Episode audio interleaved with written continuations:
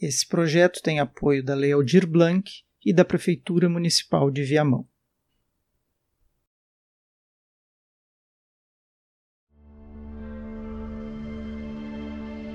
Até que ponto as pessoas podem seguir a palavra de um profeta ou Messias? Se uma pessoa tem um discurso convincente, isso é o suficiente para levar você a cometer atos impensáveis em nome da fé professada por ela?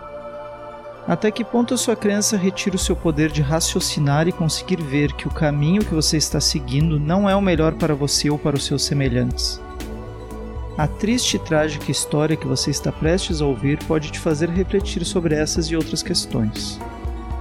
Conheça hoje a história de Matota e Marata um terrível caso de fanatismo religioso.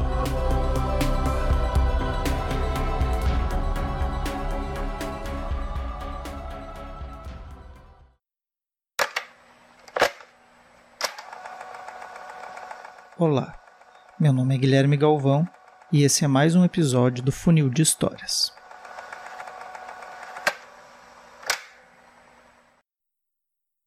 Um aviso. Esse episódio pode conter a descrição de cenas fortes e não é recomendado para pessoas sensíveis. Salvador, 1 de maio de 1977. Dona Geraldina, que catava coisas que o mar devolvia na beira da praia, avistou algo que de longe parecia um saco preto na areia. Era um saco relativamente grande, então ela se aproximou para tentar descobrir o que era. Para sua terrível surpresa, não era um saco, mas sim um cadáver. E não era um cadáver qualquer, era uma criança. Ao levantar a cabeça e olhar ao redor, ela percebe algo mais sinistro. Haviam mais quatro daqueles volumes que de longe não poderiam ser identificados, dispostos entre a praia de Estela Mares e Ipitanga. Logo, outras pessoas foram se aproximando e vendo aquela cena dantesca pensaram se tratar de um afogamento devido ao afundamento de algum barco, pois o mau tempo assolava a região. Mais tarde, naquele mesmo dia, outros dois corpos também seriam encontrados em regiões próximas, um jovem de 20 anos e outro de 15, o que reforçava a teoria de um naufrágio de uma pequena embarcação. Salvador, 2 de maio de 1977. O jornal à tarde anuncia em suas páginas. Abre aspas. Mistério na morte de cinco crianças na praia de Ipitanga. Cinco irmãos com idade variando de sete meses a oito anos, sendo dois meninos e três meninas, morreram afogados e os corpos apareceram na praia de Ipitanga. Os policiais da nona delegacia admitem a hipótese de um crime. Os corpos foram encontrados a um quilômetro de distância um do outro. A autópsia no Nina Rodrigues revelou a presença de muita areia e água no estômago das crianças não sendo constatado qualquer sinal de violência. Os legistas afirmaram que todas elas gozavam de boa saúde. Fecha aspas. Um pescador chamado Arlindo encontrou mais um corpo de uma menina no dia posterior e viu mais dois corpos afundando entre as ondas, que depois foram aparecer na praia. Na delegacia, os policiais esperavam o aparecimento dos corpos dos adultos que poderiam ser os pais, que deveriam estar na embarcação que afundou ou que algum parente viesse procurar as crianças desaparecidas ou reconhecer os corpos. Mas como nada disso aconteceu, começou-se a suspeitar de assassinato e envolvimento dos pais. O delegado encarregado do caso disse então ao jornal: aspas, Não podemos afirmar se as crianças foram tomar banho e morreram, o que eu acho mais difícil, ou se foram jogadas dentro d'água, o que penso ser mais provável, porque até o momento os pais não apareceram para reclamar os corpos. Ou talvez os pais morreram afogados e os corpos ainda não boiaram. É difícil qualquer prognóstico com respeito a esse caso, mas esses meninos não nasceram sem pais e por isso vamos descobri-los. Fecha aspas. No mesmo dia 2 de maio aparece então a primeira pista. Um homem se apresentou na delegacia ao delegado Medrado como Valdomiro Brandão, mas que o pessoal o conhecia como Vavá. Era dono de uma fazenda no povoado de Barra, município de Mundo Novo, distante cerca de 300 quilômetros de Salvador, e contou uma história que parecia absurda. Um grupo de empregados seus abandonou o trabalho na fazenda há cerca de dois meses para seguir um casal de pastores que se dizia enviado por Deus. Eram mais de 20 pessoas, sem contar as crianças, que teriam se mudado do povoado de Barra para viver em Salvador. As terras ficaram abandonadas, os animais sem qualquer cuidado, até que um desses empregados, um garoto de 17 anos, fugiu do grupo e pediu para voltar ao trabalho. O rapaz contou que o grupo estava vivendo em uma tenda no meio de um areal, um monte muito branco que ficava próximo ao mar. O garoto falava também de umas abelhas muito barulhentas que passavam a todo instante por cima da tenda. Não demorou muito para que o delegado descobrisse que as tais abelhas eram os aviões que decolavam do aeroporto de Salvador. O aeroporto da capital ficava relativamente próximo do local onde os corpos das cinco crianças haviam sido encontrados, e na região também eram abundantes as zonas de areal, sobretudo as localizadas perto da região da lagoa do Abaeté e que circundavam as praias ao norte mas até aqui nenhuma revelação. Foi então que o fazendeiro relatou algo que intrigou o delegado. O jovem havia dito a ele que o tal pastor jogaria as crianças desobedientes ao mar para os cações comerem, pois as crianças desobedientes tinham o diabo encarnado. Para quem não sabe, cação é como muitos pescadores se referem aos tubarões de pequeno porte. O fato do laudo dos legistas indicar que as crianças eram sadias e bem nutridas e ninguém da região onde os corpos foram localizados ter reconhecido as vítimas fez o delegado levar em consideração esse relato, pois indicava a morte premeditada, como ele desconfiava, e que as crianças não eram da região. Então o delegado pediu para o fazendeiro ir até o IML tentar reconhecer alguma das crianças. Se entre as vítimas estivesse alguma criança que vivia com seus pais na fazenda Havana, essa seria uma grande revelação que poderia mudar o rumo das investigações. Algumas horas depois, o fazendeiro deixava o ML com o semblante abatido, pois havia reconhecido algumas das crianças. Mas vamos tentar entender melhor essa história contada pelo fazendeiro Valdomiro Brandão, o Vavá. Resumindo, de um dia para o outro, todos os trabalhadores da fazenda Havana sumiram. Eram aproximadamente 20 funcionários. Todos abandonaram o serviço para seguir um casal de pastores chamados por eles de Matota e Marata. Após cerca de um mês, José Alves, um jovem de 17 anos, voltou arrependido para a fazenda. Em seu relato, José Alves dizia que haviam sido levados para um lugar que o pastor chamava de Monte das Oliveiras, uma região com muita areia próxima ao mar. Uma grande lona foi montada e todos viviam ali embaixo comendo a pouca comida que conseguiam e orando. José Alves dizia que Matota e Marata muitas vezes se afastavam do grupo e ficavam sussurrando palavras estranhas, e depois diziam que estavam conversando com Deus. Em uma dessas conversas, Matota disse que Deus teria ordenado que as crianças possuídas pelo demônio fossem jogadas para os cações. Que o mau comportamento era porque Satanás já havia se instalado no corpo delas, e que por isso não tinham salvação. Se não fossem sacrificadas, Logo Deus abriria o chão e a terra tragaria todos juntos para dentro. Com essas informações em mãos, a polícia se dirigiu ao local que suspeitava ser onde estavam essas pessoas. Chegando lá, se depararam com uma cena no mínimo intrigante. Sob aquela lona plástica, estavam vivendo por volta de 20 pessoas que pareciam estar envolvidas por uma espécie de torpor. Sujos e maltrapilhos, eles não pareciam reagir a nenhum estímulo diferente das orações que alguns proferiam. Alguns cantavam baixinho, outros estavam em absoluto silêncio, quase catatônicos. Outros desenhavam no chão da areia com gravetos.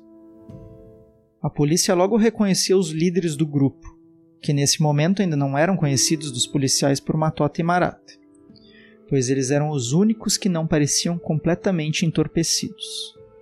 Matota carregava um bebê no colo e um soldado logo se apressou em perguntar: por que o bebê não teve o mesmo destino das outras crianças? No que surpreendentemente teve uma resposta imediata: porque ele não tem o diabo no corpo como as outras.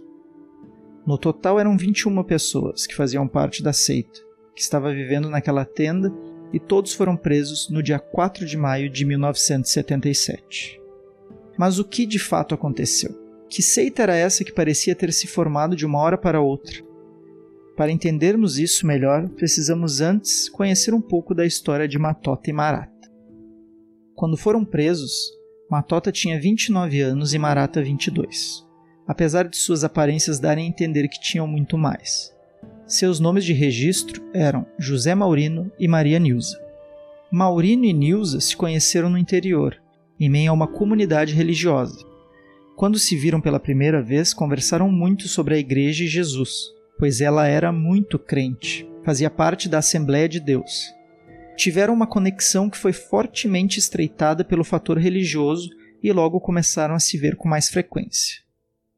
Um dia, enquanto se preparava para atravessar uma rua, Maurino teve uma visão. Na outra calçada, ele viu Cristo, que logo em seguida se transformou na figura de Maria Nilza.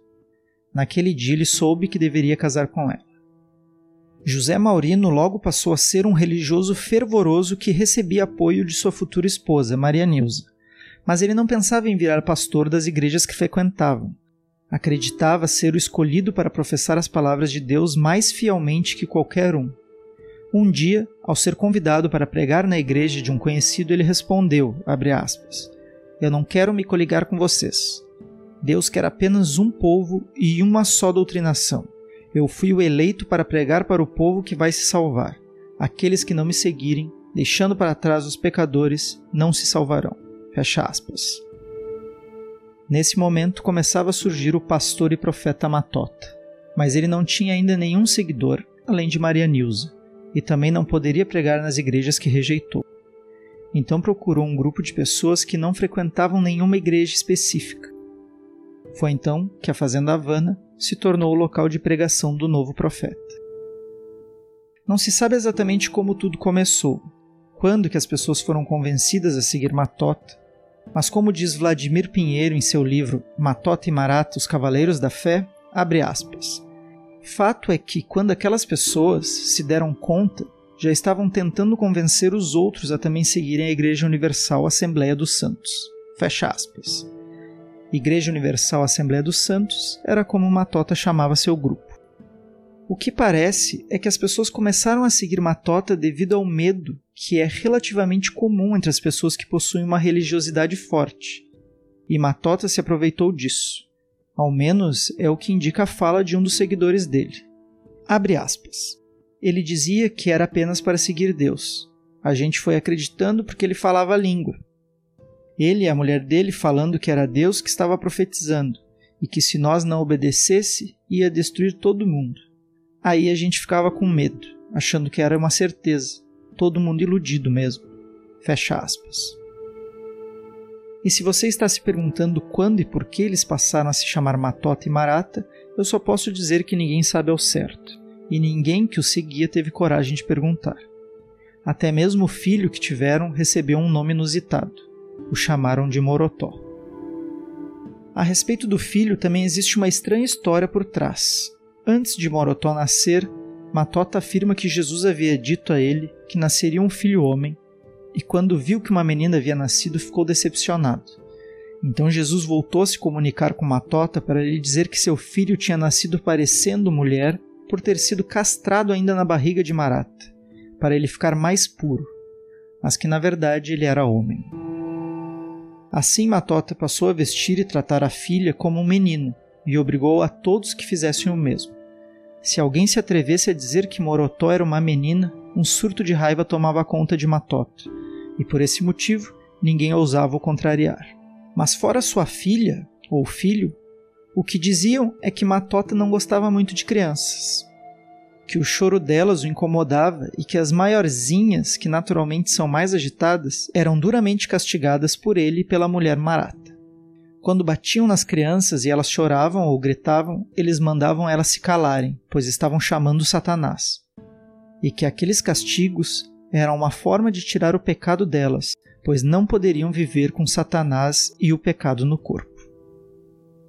Foi essa versão a crianças, encarnada em uma crença, que possivelmente motivou o fatídico acontecimento que culminou com a morte das crianças encontradas na praia.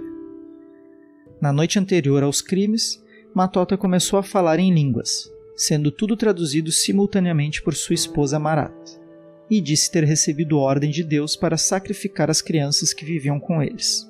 Quando Marata deu seu depoimento à polícia, disse que a ordem já havia sido dada há muito tempo, ainda na fazenda Havana, e que os pais haviam concordado com tudo. Na noite anterior, Deus somente avisou que havia chegado a hora de punir as crianças rebeldes, que não estavam com Deus, mas sim com o diabo. Eram quase 22 horas quando Marata entrou no mar até a água chegar à altura da cintura, carregando uma criança no colo. Segundo testemunhas, Matota, Marata e alguns seguidores foram jogando uma a uma as crianças ao mar, em meio às ondas. Quando alguma conseguia voltar, se debatendo, até onde eles estavam, era jogada de volta até afundar em meio a um turbilhão de água e espuma. O inquérito policial foi concluído no dia 24 de maio, menos de um mês após a descoberta dos corpos. Matota e Marata foram submetidos a exames de sanidade mental na colônia penal Lafayette Coutinho. Matota foi diagnosticada com traços catatônicos e sinais de uma personalidade desestruturada. E Marata foi descrita como detentora de uma expressão apática, passiva, apresentando desordem de humor depressiva, tendendo à despersonalização dos afetos. Os dois foram encaminhados à casa de detenção no dia 22 de agosto de 1977, com um mandado de prisão preventiva, que também ordenava a captura imediata de outros cinco participantes. O psiquiatra Hamilton Meira, mais de 20 anos depois, resumiu o entendimento que tiveram os médicos sobre o caso Matota e Marata à época. Abre aspas. Não era loucura, era uma crença, não existia a perda da realidade, no sentido psiquiátrico do fenômeno da alteração de personalidade, um quadro que tivesse conduzido aquelas pessoas àquele discurso. Era uma coisa mais voltada para as circunstâncias da religião, da crença religiosa.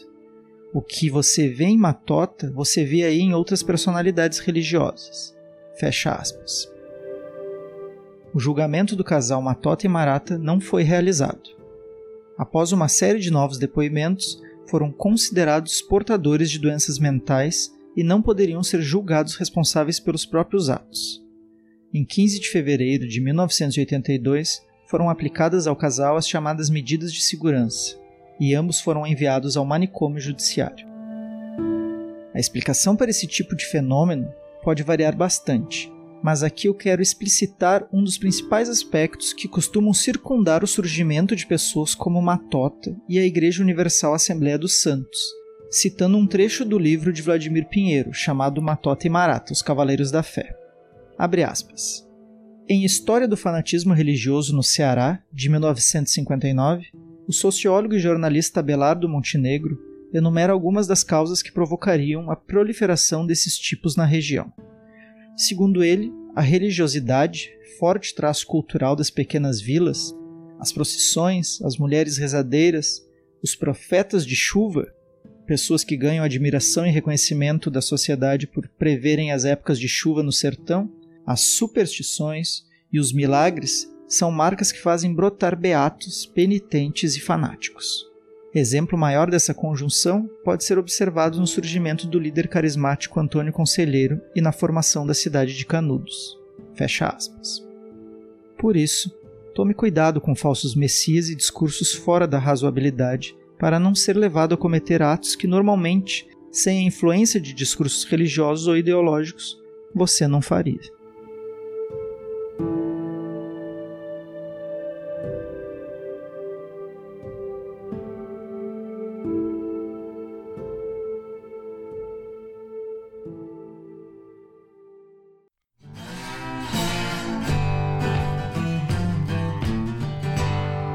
Se você gostou dessa história, divulgue Funil de Histórias, curta, compartilhe em suas redes sociais, se inscreva no canal e deixe suas sugestões para um próximo programa. Quem sabe sua história não aparece aqui. Abraço e até a próxima. Tchau.